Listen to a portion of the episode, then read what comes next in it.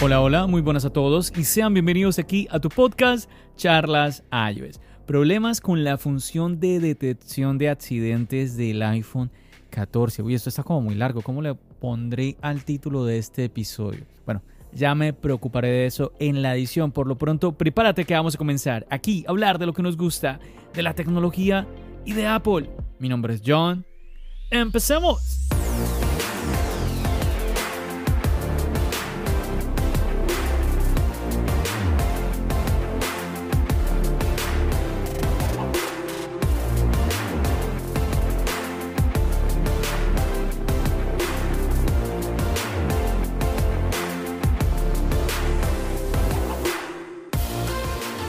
Así es, chicos, te vengo a compartir en este episodio pues una noticia que está rondando y bueno, pero déjame antes de empezar, obviamente, saludarte. Muchísimas gracias por acompañarme en este episodio, permitirme ser tu compañía en la actividad que estés realizando. Recuerda que esto es algo muy chévere que tienen los podcasts, que es que podemos seguir haciendo las tareas que estamos haciendo día a día sin ningún problema, cosa que a veces se complica cuando estamos viendo un video en YouTube porque necesitamos tener los ojos puestos en ese video. Cambio en el formato de audio, no hay problema. Entonces, genial, incluso me puedes, me puedes ir manejando mientras escuchas el podcast sin ningún inconveniente.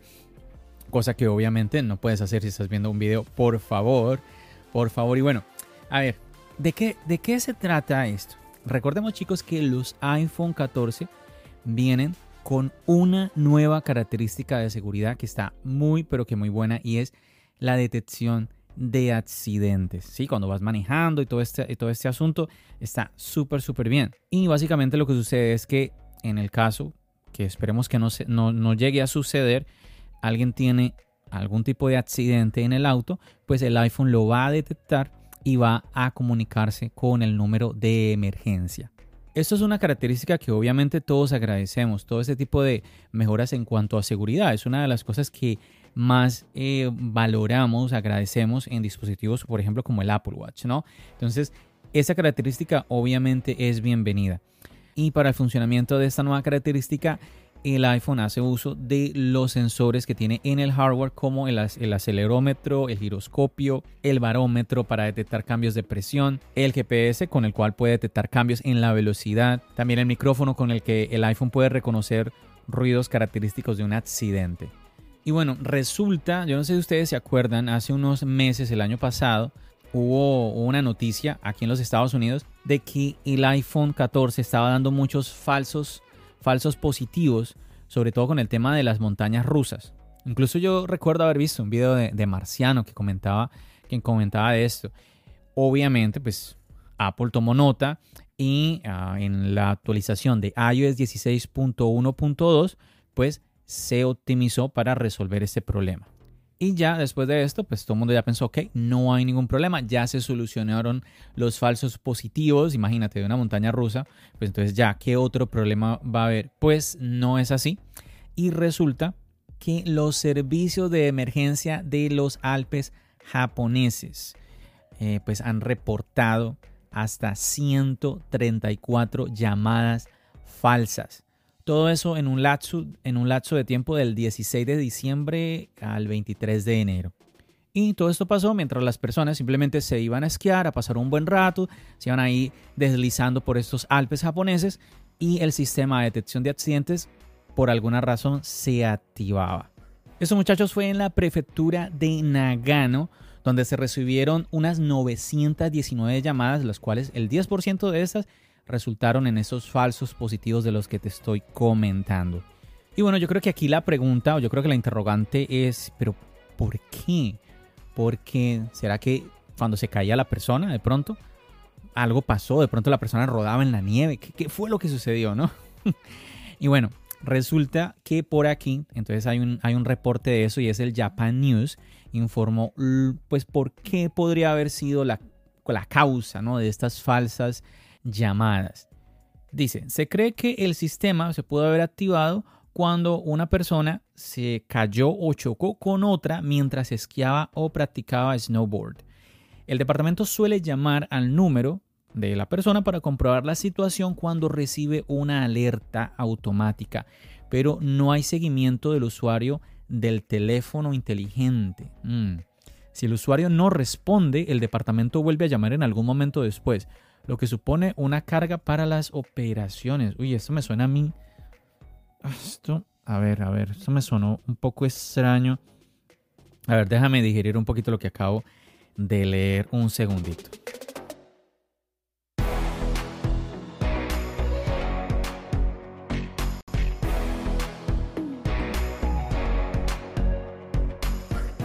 A ver, ¿y por qué te digo que me suena esto extraño? Yo tengo entendido que si, que si la persona no responde, pues, a ver, o es que yo, que, interpreté mal. Yo tenía entendido, por ejemplo, si una persona, imagínate que una persona tiene una emergencia, sea con el, con el iPhone o con el Apple Watch, con lo que sea, y no puede eh, responder, ¿cierto? No puede responder una llamada. Eh, si se manda la alerta, se supone que Mm, alguien tiene que ir a auxiliar, ¿cierto? Tienen, ¿O es que, entendí mal? A ver, a ver, quedé un poco confundido con esto. Mm, déjame ver qué más encuentro por aquí, a ver si me da un poquito más de luz, porque no, no sé tú, de pronto fue que yo entendí mal eh, desde que Apple empezó a, contarnos lo, de cómo se han salvado vidas. Esto, esto, esto, no, bueno, a ver, continuemos por aquí. La autoridad local advierte a los usuarios que si se dan cuenta de que se hizo una llamada falsa, deben informar a la persona que respondió de este error. Además piden a la gente que responda a la llamada que se hace de vuelta. Bueno, eso a mí me hace recordar alguna vez estaba, estaba en la cama y sin querer em, activé la llamada de emergencia del iPhone. No sé si, a ver, recuerdas que cuando presionas el botón de volumen y el botón de encendido.